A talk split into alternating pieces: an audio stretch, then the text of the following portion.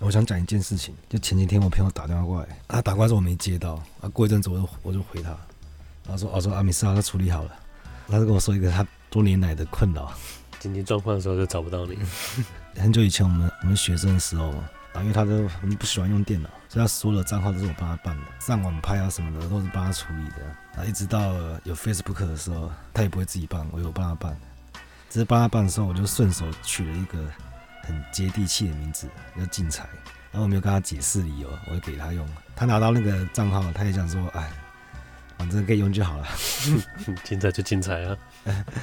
那过一阵子，他对那个社群比较熟悉之后，他就会学会怎么去改他的名字。这刚开始都都没事，就过了一阵子，人家会搜寻他名字，搜寻不到，就搜寻进财就搜寻得到。然后有一阵子就是他的名字可以，不然就是要搜寻进财可以。然后到后期变成你只收取进财才收取得到，这 好像这个进财超可怕，一直跟在身边跟了超久了，他怎么甩都甩不掉。到到了现在，他说他说刚刚，他说他 IG 名字也变进财，而且他是他算是社群上比较活跃的人，而且很多人问他说，哎，啊你以前叫进财啊？还说你改名哦，哎怎样？然后他就一一跟他们解释，因为以前我有朋友这样子。他其实因为跟他讲这个很累，然后他就是随便随便讲，我说对啊，以我以前叫进财，没有我会改名叫进财，对不对？他说没有我我外号，他说各种理由他都讲过，他说超累，都然后全部解释完之后，我才打给他，然后说他解决了。解决什么？完全没有解决。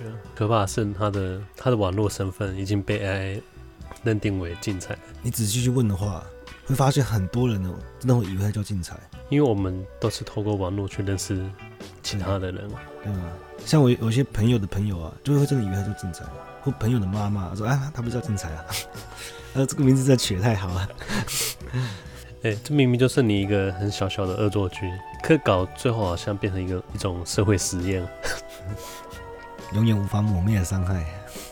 好，欢迎来到今日哲学，为你提供最新的哲学资讯。我是表子，迪亚哥。好，我们上一次听众他还延伸了一个问题，他问他人即地狱。这句话听起来题目就超大了，就是“他人即地狱”这个讲法，这个口号听起来很有那种号召力，煽动性也很强。对对对，可是我觉得，就是他有点去脉络化的去理解沙特的哲学，所以沙特说这句话是他最常被误解的话。但是我要老实说，就是沙特的代表作《存在与虚无》，我之后翻一翻而已，我没有把它看完。我有看过像是恶心、恶心嘛，或是存在主义是一种人道主义。然后在在后现代文学里面也有有提到这样子。后现代文学提到他是在讲说，他除了是哲学家之外，他另外一个身份是剧作家。啊，他写了一一出剧叫做《无处可逃》。哎，这个爆雷应该没差吧？我听了这个人是有那个密闭恐惧症啊。那个剧就是说。有三个新鲜的灵魂，他们刚下地狱，然后他们以为他们待在一个等候啊进入地狱的一个阶段，不是良善之地啊，没有没有不是，他他们都知道自己是坏人，一开始是想要粉饰自己的罪行啊，之后又尽力被拆穿，然后后来彼此折磨折磨对方，到到最后他们才领悟说啊，这里根本就不是什么等候室，他们不需要刑具啊，因为他人就是我的地狱。你三个人这边争论一，就把你搞得跟地狱一样。三个和尚没水喝的意思。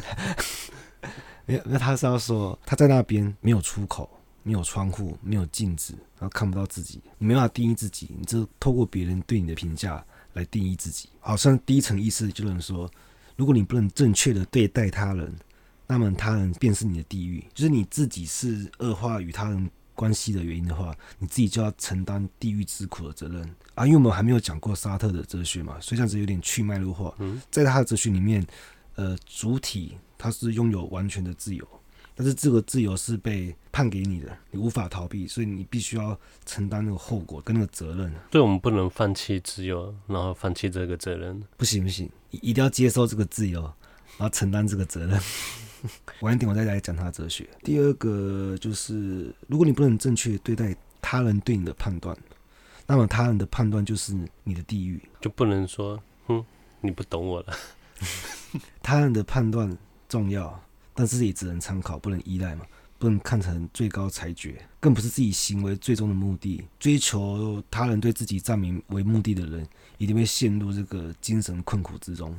你听着好像狗啊。啊，主人葵花讲我，这又很奇怪。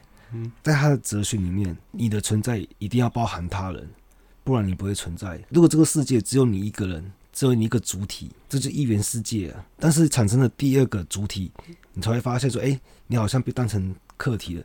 世界原本是以你为中心嘛。一开始作为亚当的话，他会觉得他自己是世界之王，他是上帝。如果只有他的话，对。可是出现、嗯、出现一个夏娃之后，他才他就被区隔有个差异的有差异的对象出现，嗯，才会区分出你跟我，嗯。再是第三，就是如果你不能正确对待自己，你自己也是自己的地狱。在人身上，你可能会出差错，我们都容易去找一些呃，可能社会原因、客观原因，或是他人的原因。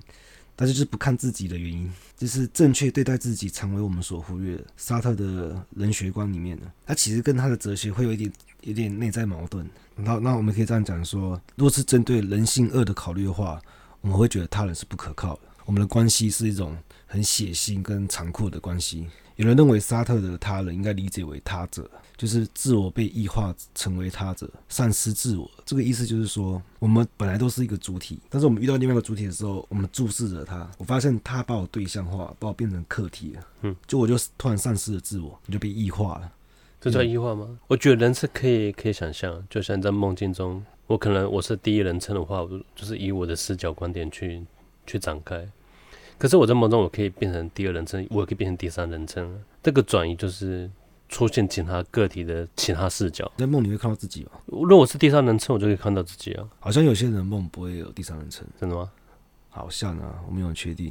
我都就连回忆我都会第三人称，因为我的回忆也不是第一人称。我好像我已经我已经建构好一个空间一个场景了嘛。嗯，视角可以随便 随便切，听起来都是你在幻想。可以的，人有这个能力吗？怎么没有吗？他有讲过一个这种羞愧感，那叫什么？耻辱感、呃、羞耻感来解释这件事情。就像我可能在看那个钥匙孔，然后偷看别人在谈话，啊，我偷窥，爽，一直都不觉得自己有什么问题嘛。然后直到别人发现你，哎、欸，你突然发现你在做不光彩的事情，是啊，发现了。那一瞬间才会产生问题啊！对对啊，嗯，他就解释说，哎、欸，你被异化成他者，你发现这个世界不是只有你这个主体而已。哎、欸，因为我不是故事的主人公啊，嗯，所以我们就会丧失自我，哎，这也是一种地狱啊！我觉得我们算是活在一个非常幸运的时代，因为我们面对的是什么世界？我们是面对被科学祛魅的世界。那神秘主义消失了，那科学把世界解释的很清晰。这个清晰的世界又让人觉得不太满意啊。好，你说科学把把宗教给祛魅了吗？可能我以前以前未知的东西，宗教它都可以帮我帮我可以去解释，嗯、可现在只剩下科学，它也不能解释我所有的疑问。对啊，因为它它虽然把这个世界解释的很清晰，但是我们突然很怀念那个模糊，所以我们才很需要存在主义嘛。嗯、所以我们才开始相信量子力学。好，像像以前。神本位的时候，转移到人本位，这是西方思想的转变。我们比较属于，我们是宗主本位，对，我们是宗主本位。嗯，我就想说，哎，那我钱不要捐给教会好了，我帮自己买件衣服。我买到衣服之后，我发现我，哎，我觉得很开心。可是你买新的衣服，你就会不知道你到底是不是在做梦啊？摸不到那个洞，我就跑去赚钱。又买更多衣服，然后把自己生活过得更好。我觉得发现我为了自己做事比较有效率，投资自己好好不错，所以所以社会开始进步了。大家是趋利避害嘛，那也说比较自私一点。嗯，可是他一直推动我们社会进步，利己是最大的驱动力。对啊，只是很奇怪，我们的血里面还是留着利他的这个基因，不知道为什么。利他基因是为了说，哎、欸，感到到挫折的话，可以互相帮忙一下。所以可能利他就是为了终极的利己啊。利他是为了群体，群体也是因为你是依附在群体里面，嗯，也是你你自己也本身会受益。你利他的时候，你也会，就像你讲的、啊，人类也是需要优越感。我之前看过一本书，好像有讲到这个，就是好像那本书叫什么“活着什么意义”还是什么的。那意义是什么？有讲吗？反正他最后发现，就是一定要有一些是利他的人，只要一部分就好了，就这种英雄。为了这个事情，然后牺牲，那大家帮他立铜像，啊，他精神去感召别人，但是不能每个人都是像英雄。嗯，英雄他只有极少的单位可以影响绝大部分的群体。对对对，他这另外一个问题就是，已经没有一个可以包容这一切的世界观了，因为我们抛弃了什么？那我们世界又很清晰，可是我发现我们无家可归，是吗？对，不能像我这样，我抛弃了什么，我就拥抱外星人。其实有人就说什么啊，可能什么，可能神就是外星人，还有马斯克是金星人。马斯克是不是我不知道？哥，我相信特斯拉应该是啊。那你觉得英国女王是蜥蜴人吗？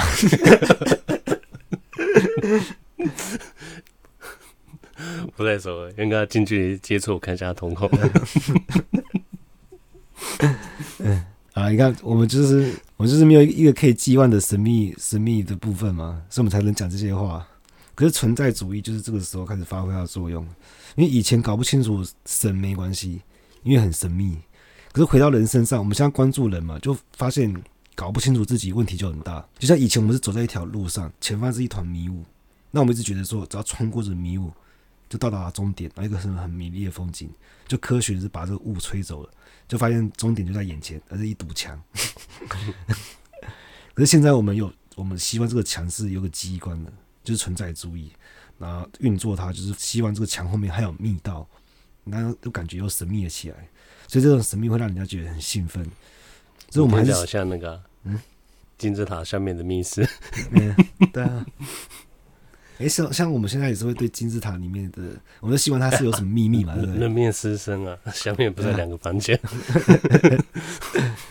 哎，我们是觉得，像有些人喜欢阴谋论，那我们有些人喜欢这种，我可能新喜欢新的神秘主义。嗯，我当然希望金字塔有秘密啊，但只是觉得说，会觉得说这个世界比较有趣。你不能说比较有趣，你总是要在你心灵的预留一块，像相信圣诞老公公的感觉。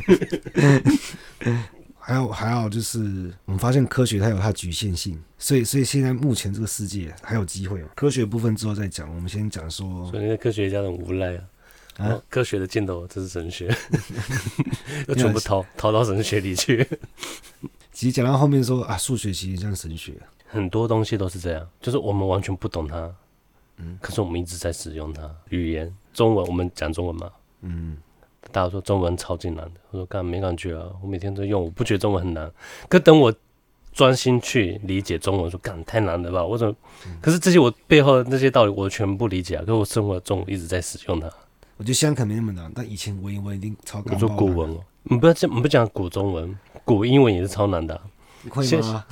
这就 差不多吧？怎么可能？刚以前我们古人是讲话像讲诗一样的文言文哦，对吧？不这样，搞不好古英文是这样，语言都是越来越越来越简单。我跟你讲，英文字母就二十六个而已，中文有五万多个字啊，还没有加生僻字哎，加了啦，因为我们常规使用的字，然后只有三千多。是我们一直造字吧？哎，我现在不造字了吗？我们造词不造字，字是固定的。词就是两个字凑在一起变一个词。我好像不能再造字了，我不能造一个新的字吗？谁可以造？我是比如说，我想要我想要取一个名字，但我觉得这个字典上的字，我就觉得太烂。你以为是无名哦？三把剑，那是不是写错字啊？不行，我哎呦，我好像没看过这个字啊。每次大家说变的时候，只能写注音，那就帮他造个字嘛。再讲一个秘密哈啊！我这也很爱动物，可是我很讨厌熊猫。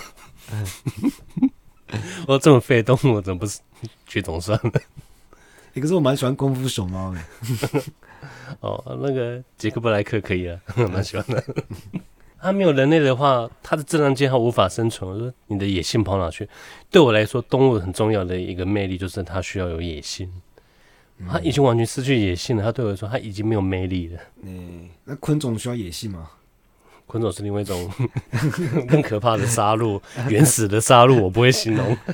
人家外星，对吧？你你看，他能交配，他交一交，转头就把那 把头摘下来，什么东西啊？哦，好像是哎。我觉得我对蟑螂的恐惧应该来自于这边，因为你完全无法理解昆虫，而且它的外它的结构外貌已经够异形了吧？对啊，超像那个外星生物的。对啊，而且你你怎么可以想象毛毛虫它结个茧，然后就变成这个东西？我看中间变化也太大了吧？它 蜕变怎么可以变成这样？你跟你仔细想想，我们可以说动物野性，我们可以说这首歌听起来很野性，嗯，那也可以说这幅画看起来很野性。那个野兽派啊，就我就不能说这只蚂蚁很野性，太不公平了吧？我只说这蚂蚁看起来很勤劳。我们班在讲什么？没有白讲什么？哎、欸，我我们他他人机第一讲了吗？还没有。好，帮我们休息一下。嗯、好，好，收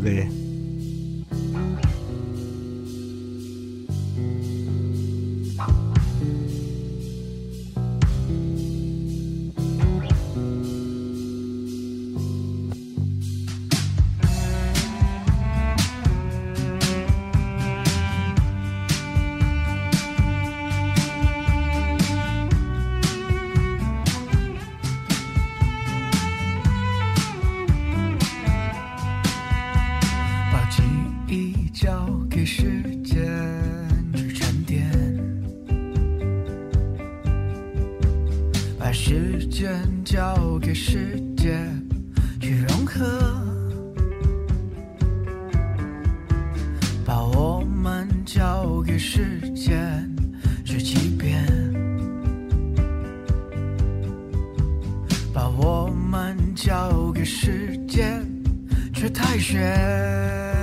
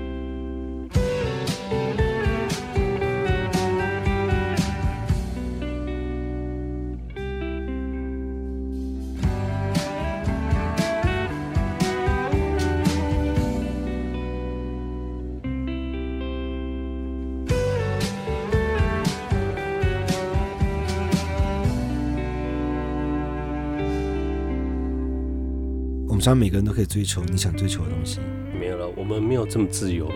感觉不到。你去讲这句话，基本上不会有人说错嘛，不会有人反。它是个很正确的口号，嗯，可是它不一定可以可以实现。因为它还有下一句，还有下一句就是，但是你追求的任何东西都没有意义。听着可以不用追求嘞。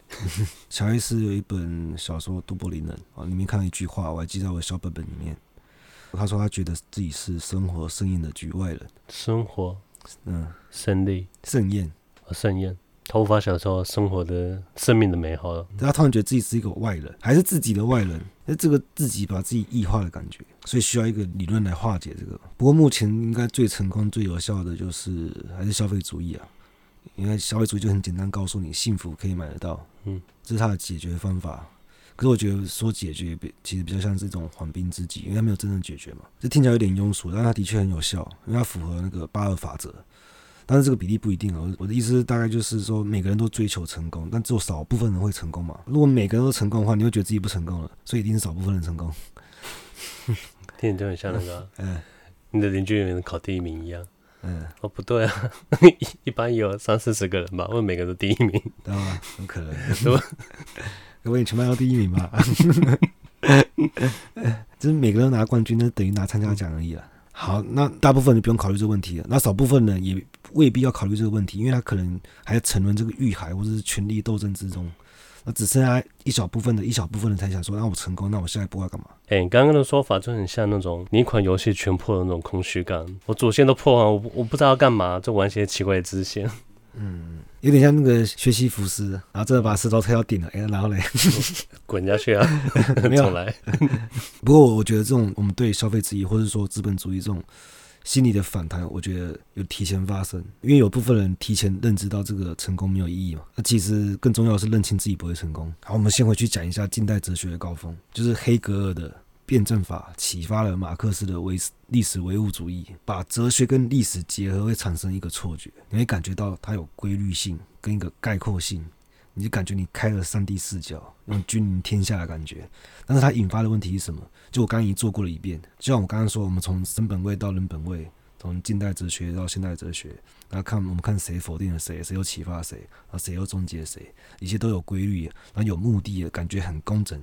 又很清晰，我们感觉这是好的。这感觉是那个音乐赋予某些事情赋予它意义。嗯，对，我们是最重视价值的赋予过程。我们就很怕，很怕一件事情没有意义。我觉得就连天赋一样，可能我我天赋我会画画，可是我没有很喜欢画画。我我这个天赋有意义吗？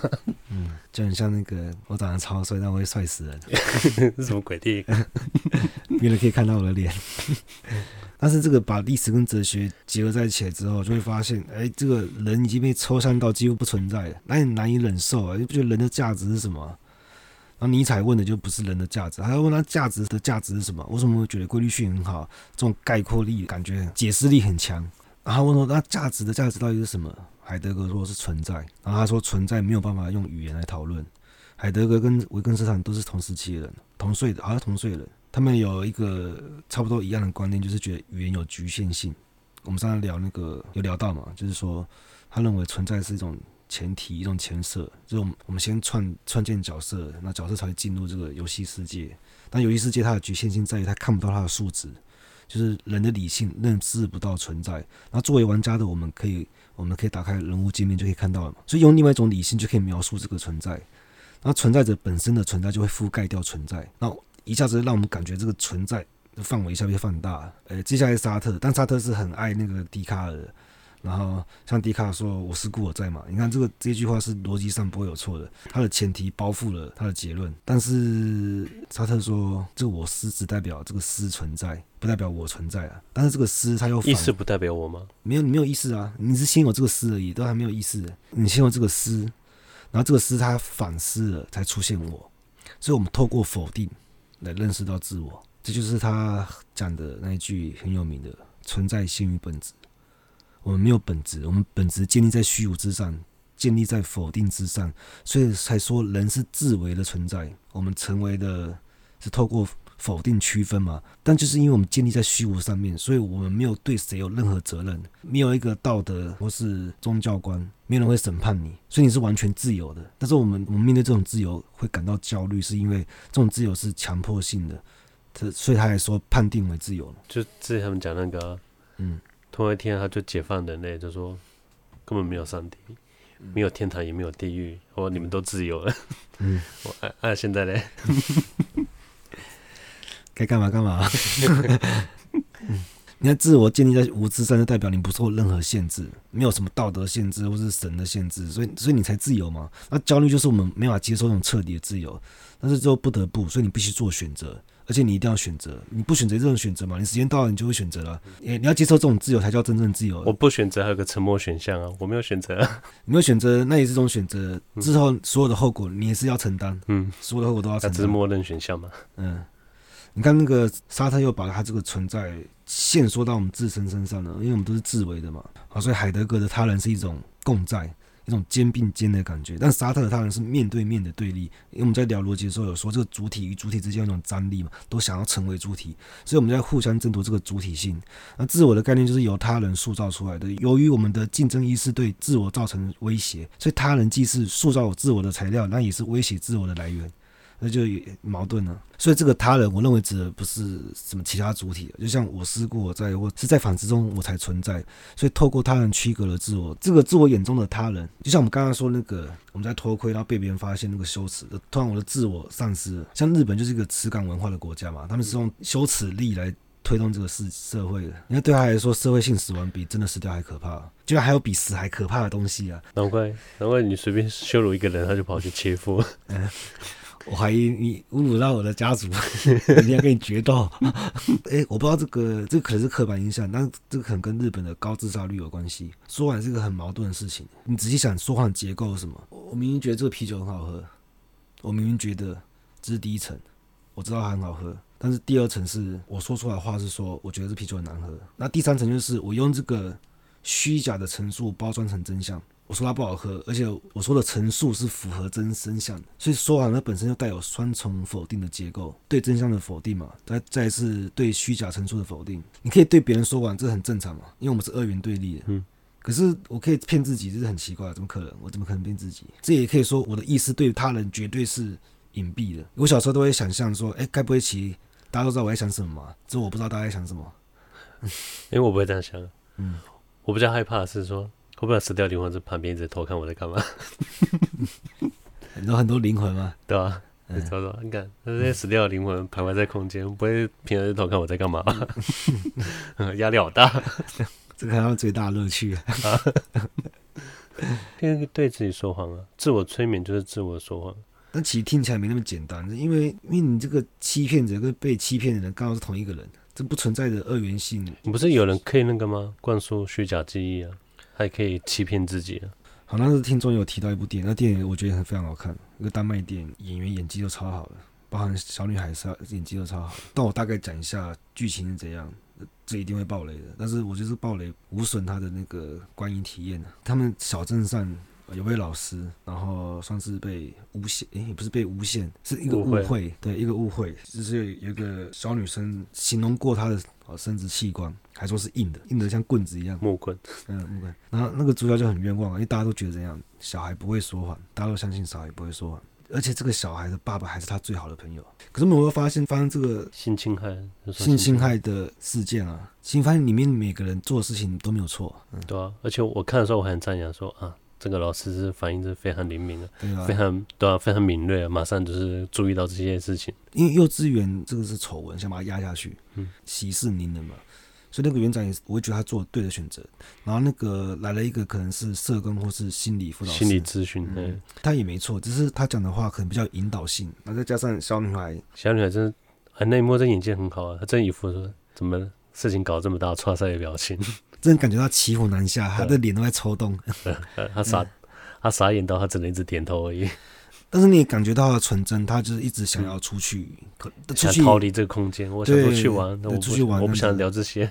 就像以前幼稚园吃饭，就想赶快吃一吃出去玩。嗯，过没多久，他开始否定，然后大人就觉得说他是否定，就可能就是他想要创伤症候群之类的，想要洗掉那个记忆什么的。嗯，好，然后开始灌输他说。有这件事情，然后小女孩还好像真的好像有什么事情，虚假记忆出现了。对对，就像我们之前讲记忆的时候有讲到嘛，就是之前他有个案例也是，他他保姆声称他以前遇过一场抢劫，然后讲到最后他都信了，他都有画面了，最后还才发现他保姆说谎，嗯，根本没有这个事情发生，我们自己会创造的记忆。他一开始可能想要靠司法还他清白，你还他清白了，对，结果也还他清白，可是跟他想的不一样，这个。这个小镇还是很不欢迎他。嗯嗯啊，这边就不得不讲他片名，台湾的那些片名取得很好，叫《谎言的烙印》。最精妙就是“烙印”这个字，因为烙印它这东西，它是古时候酷刑，像中国人叫情刑，它就在脸上用烙铁去印，或者用刺青刺在脸上，它就是一个标记，你就是个罪人的标记，伴随你一辈子，你是甩不掉这个印记的。跟电影里面它也这么符合，就算你还他清白了，跟烙印。印上去之后来不及了，你这个一辈子是跟着你的。啊，就是像那个恶棍特工一样，把 头上刻那个纳粹 纳粹标志。嗯，就像人家说泼人家脏水，最终会什么真相大白或还你清白。我说，嗯，可在我认知里没有还你清白这个事。嗯，你被泼了脏水，你洗掉之后你是灰色的，你根本不可能变成白色。其实我们现在我们社会很多新闻事件都是这样子，先泼脏水，嗯，然后之后真的可能司法还他清白，但是已经没有人在乎了。所以，所以这个听众也有问说，是不是真的没有人在乎事实？这很遗憾的，真的是没人在乎事实。他有问说，遇到这种情况要要如何处置？可是我我讲个很残酷的事情，就是这种东西你是无法去改变，你个人的力量你无法去改变世界，但是可以改变你的世界。对你，像我。我自己我是有遇过，我无法解释，我无法无法证明我清白事情。通常这种事情你就吞了吧。我对我就只能吞，我只有这个选择。而且我觉得戏剧给大家最很多错误的观念就是真相大白。我说没有真相大白这事，我就像事情它发生的时候偶发事件，像这个电影里面它也是误会，它是随机出现的事件导致他他蒙受不白之冤。可是。电影它毕竟是一句，它最后也帮他还他清白，可现实不一定会还你清白。这种东西它跟你发生很很糟糕事情概率是一样，除非有很很小的概率发生啊，可以解释你的你的清白，不然这之前你自己是无无能为力的。它的存在变成大家不舒服的原因，大家已经没法装没事。对啊，有一部分人可能觉得，我还是觉得他他就是有做，那另外一个就可能说，好，我我可能之前错，但我不想认错。反正你就让你觉得不舒服，你就离开这里。嗯，我不想承认我自己有错，所以小郑还是很不欢迎他。我觉得主角他最帅就是他，他每次遇到很糟糕的事情、不公的待遇，他都会反抗。因为沙特讲到超越性。因为我们可以自由的选择嘛。例如这个事情是发生我发生在我身上，我知道他对我的评价是什么，但是我一定是相信我有选择可以逆转这个处境。这就是我想要成为自己的主体，我不想要被他人评断，或是我没办法替自己辩护。像主角他还是做很多事，例如说他在小镇他们弥撒嘛，整个小镇都会参加，他他不去不是更可以？他他选择去。我有人讲超市那一段。啊，超市也是啊，对，超市不欢迎他，他最后还是选择回去。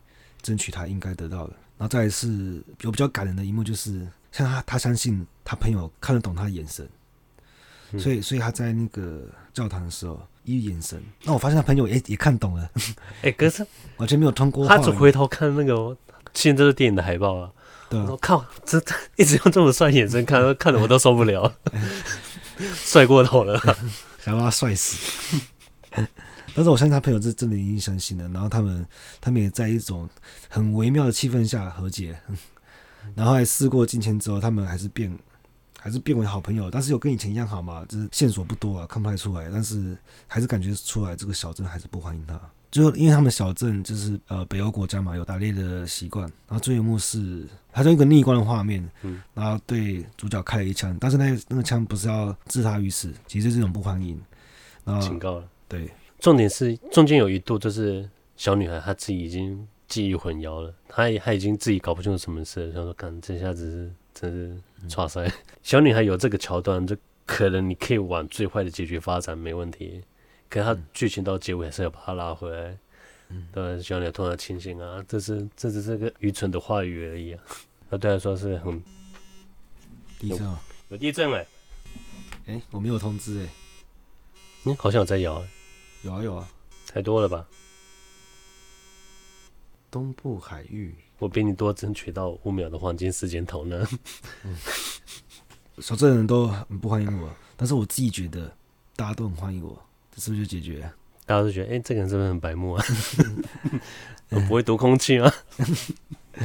是变态就算了，还这么不会读空气？跟我说大家大家脸脸很臭。就像刚刚讲一样，我就比较消极，因为我觉得我无法证明，我再多的解释，它也是显得非常苍白，而且又难看，而且又没效果，效果搞不好是反效果。哎、欸，那那假设是很浓郁的事情，但是你其实没有做，大家以为你是英雄，我是撒旦吗？我觉得是需要辩解，可是大家说啊，你不要谦虚了，小小我不要闹了，没有，我只是逻辑好啊。不是我逻辑好，是大家逻辑都很差。那就变成说，这既然大家都觉得我猪，不如就，这是叫做哎，魔王养成计划。这个就是他的什么时事性。但是如果是有我，我会选择搬走。哎，然后之前的可能从小到大好朋友就必须要。你可能不知道他们的他们的生态，因为每个小镇的生态，他们都是非常不欢迎异乡人的。那就到都市啊，在都市不要有异乡的感觉，对 吧？因为你。淳朴小镇啊，这一想都觉得，看这个人是被流放的，不知道干了什么好事，被赶出来的。嗯，他可能是因为他不会变老啊，所以他过十年就换一个小镇。嗯，啊，那那一部是那个这个男人来自地球，地球嗯，蛮好看。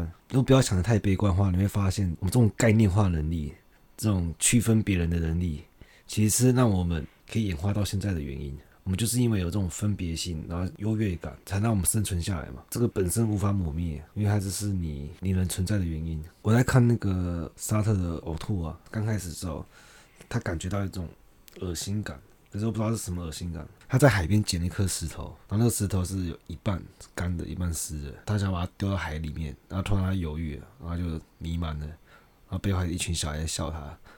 他突然发现，就像有一次我在冲绳。的那个国际通那边，我走在他们的那个街道上，我突然觉得这存在感好奇怪啊！就是我怎么会在那边啊？再是，我为什么是我？我没有不满意我自己，但是我只觉得为什么我会是我，好奇怪！而且为什么我们会说话？再是，我踩的这个石砖，它怎么会在这边？怎么刚好它在这边？这个道路是谁规划的？这个石砖、这个建材是谁运过来的？它原本是什么？被打造出来，全部都是偶然，会发生这件事情都是偶然的。突然觉得这个存在感很突兀，到突兀吗？我那个三、月十五号最完美的一天的时候啊，嗯，我就干这一天，这一天太奇迹了吧？不是说今天天气特好，我心情特美丽干嘛的？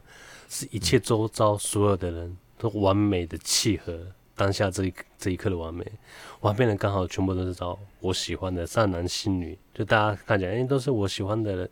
类型的人，然后有一堆狗，他们他们这对情侣，他们是他们是经过多少经历才会走到今天，然后出现跟我在同一个阳光草皮之上，然后营造帮我营造出这个这个环境，嗯，哦，这一切全全部全部都是偶然啊，而且就是完美，每个偶然是完美到刚好是这一天，发挥出他们最完美的完美的功能。哎，这个偶然，你之后，你能力再好，你再多钱，没办法复制、嗯。对啊，我可能不能，我花一堆钱叫这群人过来，啊，都，你这群人全部跑到旁边去带你们家狗出来遛狗，大家都很开心，你们吹泡泡。哎，如果你很有钱，好像也是可以，好像请几个演员吧，因为感觉很虚假，而且你知道最棒是什么吗？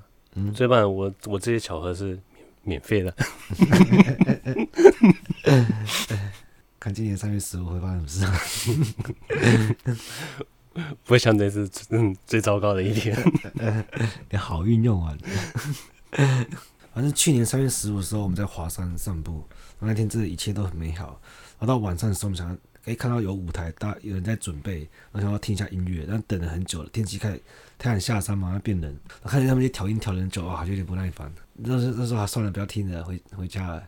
就我们正要离开的时候，他们他那个见他一奏乐奏下去的时候，吓一跳，整个被定住。哎，这是老王，是老王，老王乐队，而且是免费的，这是我最喜欢的台湾乐团，地下乐团。啊，最后了，我不管他听起来再怎么聪明的理论，都是要怀疑他。好，我们今天聊到这。